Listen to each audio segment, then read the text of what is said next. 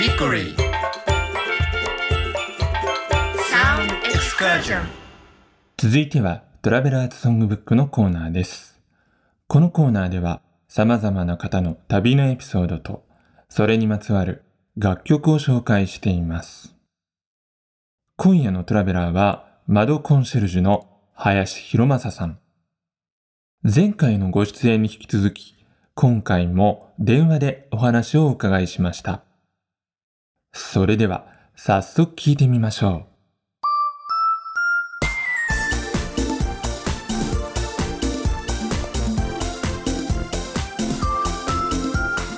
さあ今夜は窓コンシェルジュの林博正さんと電話をつないでいます林さんこんばんははい、こんばんは。今日はよろしくお願いします、よろしくお願いします。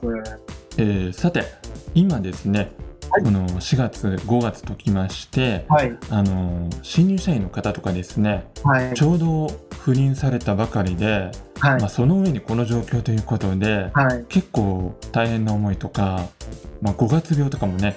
なったりされてる方もいるかもしれないんですけれども、はい。今日は、はい。えー林さんがええ。この社会人になられたばかりの頃の話をはい。してくださるということで、そうですね。うん。はい。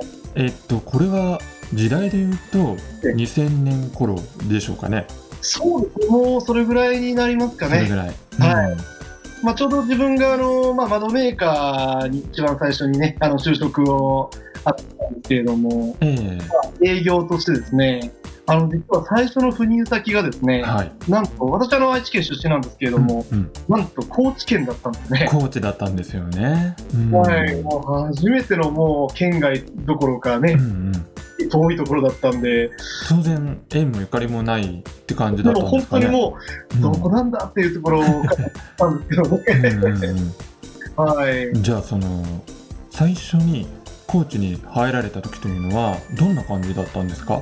そうですね。まあ、あの、一旦東京で、はいあの、研修をみんなでやって、うんそこからまあ、あの、飛行機でですね、ええあのまあ、当時は高知空港、今坂本龍馬空港になってるんですけれども、そうなんですね。そうなんですね。うんで、そこまで、まあ、うん飛行機で行って、そこがまあ初めての高知だったんですね。うんどうでした？そのその時の気分というのは。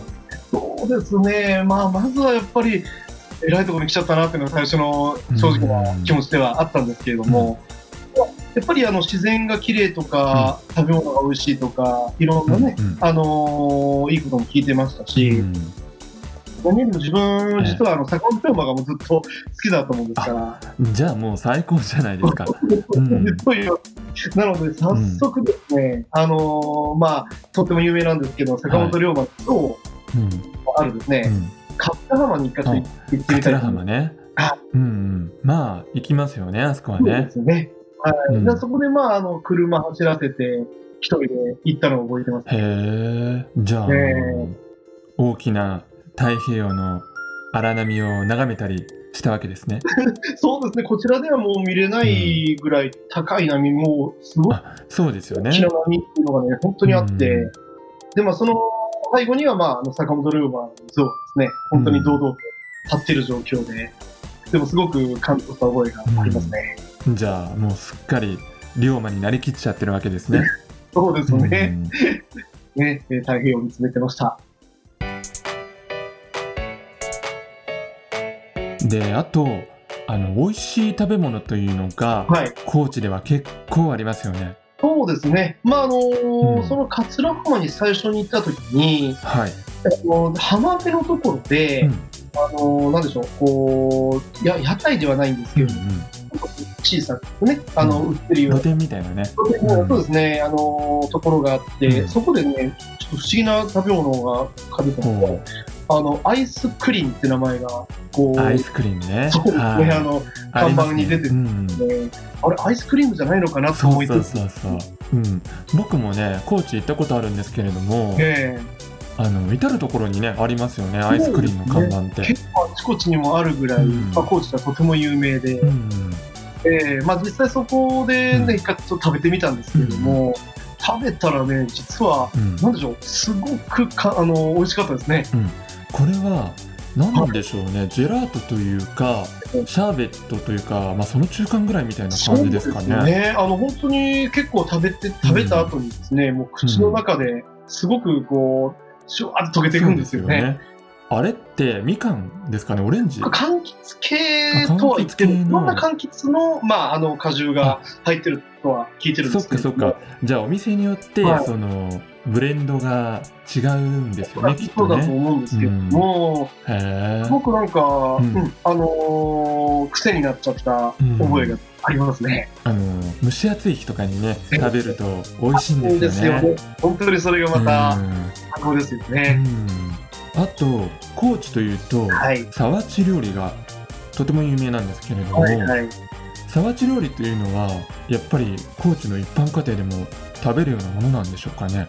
そうですねうん。沢地料理。まあ、あの、漢字のサランハチって書くんです。けども、あの、例えば、ああいうお祝い事とかですねう、んそういった時には必ずと言っていいほど出てくるんですけれども、これはあの沢地料理というのは、えー盛り合わせのことを言う感じなんですかね。そうですね、あのー盛り合わせですね、あのいろんな、例えば大きな皿があって、例えば一つの皿はうん。お刺身ばっかりが並んでるんですね。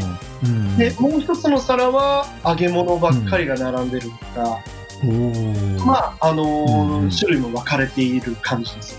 じゃあ林さんがその最初に高知に行って、はいはい。沢地料理を食べられた時ってはいどうでした、そうですね、やっぱりあのーまず、ボリュームにびっくりもしたんですけれども、あれね見た目がすごいですよね。すごいですね、うん。豪華で。やっぱりあれはでも一人で食べるのではなくてええ皆さんと一緒にワイワイ食べるような感じですかね。ね。はい、みんなでもうワイワイやるっていう、ああいう結婚式の披露宴は必ずサーチ料理が出てくるそうなんですね。うんその中でね、はいやっぱり一番印象的だったのは、まあ、これはあまりにも有名ですけども、やっぱカツオのたたきですね。ああ、高知といえばね、カツオのたたきですよね。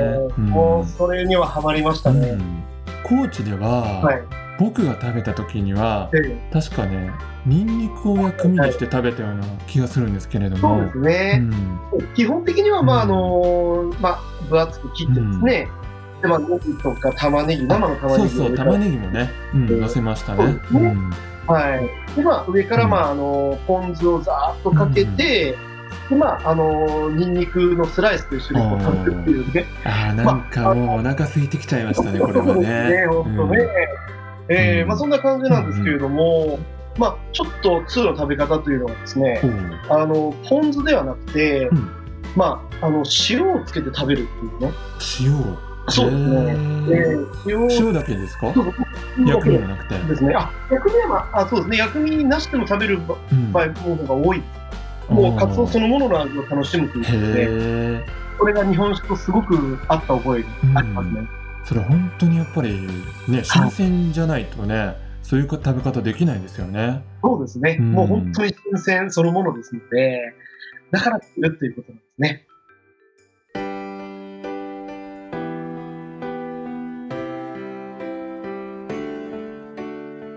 さあそして、はいそんな高知での人との出会いの思い出とかええありますかね？まあ、あの、まず最初びっくりしたのはですね、はい。方言ですね。方言。ああ、ええ方でね、はいはいはあのけど、あのある社長さんと、いはい。ここにこう現場に行くわけなんですけど、自分が運転して、うん。まあ、社長さんがあの助手席に乗ってですね、えで結構まああの道に迷って迷ったような感じなのかな確かね、えうん。に迷ってなかなか細い道だったもんですから、で結構社長さんもイライラしてですね、脳が悪いのって言ってたんですよ。脳が悪いの。これどういう意味ですか？多分脳ってことは頭ね、まあうんねえそうそ思っちゃいんかますよね。悪いことしたなっていうこうね、うん思ったよくよく聞いたらですね、はい。脳が悪いっていうのはこの高知弁で、うん。この車あの道がね例えば不便とかあーあのなんか不便っていう意味なんですよ、うん脳が悪い。あそういう意味なんですね。うん、じゃあ別に 責められてたわけではないと。選んだわけじゃなくて、ちょっと分かりにくいとか不便だなっていう意味で脳が悪いのってこう、それはでもねこちらビビりますよね。ビビりましたね。あとはね、うん。やっぱり一番多かったのは、まあ、自分やっぱり、まあ、新入社員の頃ってもうミスばっかりだったんですね。まあね、入ったばかりですからね。うん。そうですね、もうだいぶへこんでました。うんあの特にね、うんあのまあ、やっぱり窓なんですけれども、窓をこう実際にその現場の寸法に合わせてこう、ね、寸法を書いてこう自分が、うんでよくやってたのが、あのやっぱり測り間違えてうん小さかったりしたんで サイズが合わないと。うん。もう危ないんですよ、現場からもう連絡かかってきて、間違っとるじゃんかなんて言われて、高知弁でね。うん。はいはい。ああ、よくへこんでましたね。それはね。うん。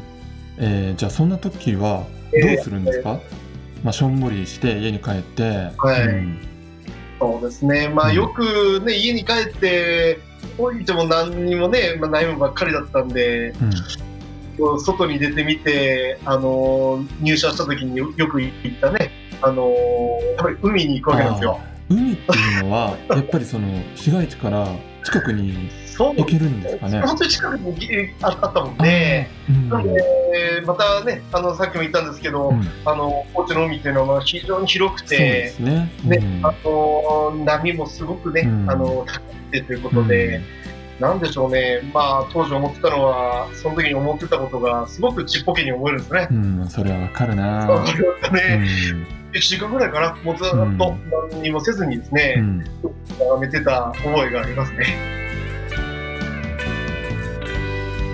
さあそして今夜の旅のサウンドトラックですけれども林さんからはですねテキストでメッセージをいただいておりますのでここでご紹介したいと思います。当時は Mr.Children の「深海」というアルバムをよく聴いていました暗くて重い曲が並ぶこのアルバムですが仕事で失敗しては自己嫌悪に陥っていた当時の自分の気持ちとぴったりと重なるものでした。でもそんなアルバムの中で一つだけ優しくてホッとするような曲があります。それはミラー。現場での作業を終えてピカピカの新しいガラスに映った自分の姿を見るときいつもこの曲が頭の中に浮かんでいました。この歌のような優しいメッセージを自分も仕事を通して伝えられる人になりたい。そんなことを思いながら日々の仕事をしていました。トラベラーズソングブック今夜のトラベラー窓コンシェルジュの林博松さんが選んでくれた旅のサウンドトラック。Mr.Children ミラーでした。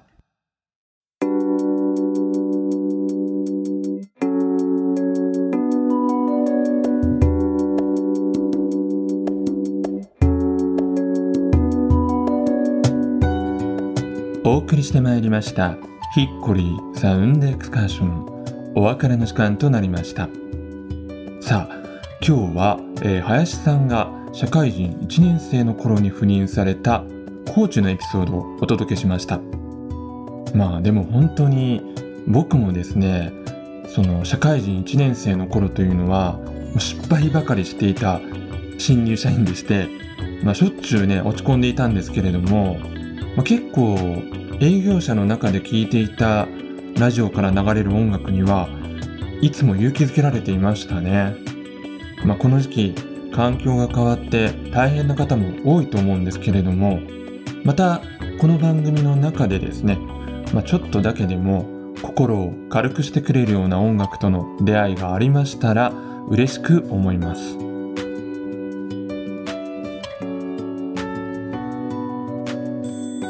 さあそして番組からのお知らせですこの番組のオリジナルステッカーを作りましたこちらはですねこの番組内でエピソードをお話ししていただいたりメッセージを採用させていただいた全てのトラベラーの皆さんの中から希望者全員にプレゼントしていきますまた番組のブログでもご紹介していますので興味のある方はぜひチェックをしていただいて引き続きですねこちらの番組へのご参加をどうぞよろしくお願いいたします。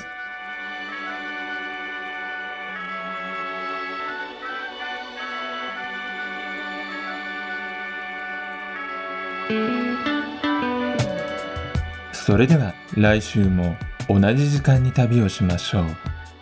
ヒッコリーサウンドエクスカーション。ナビゲーターは久野久志でした。バイバイ。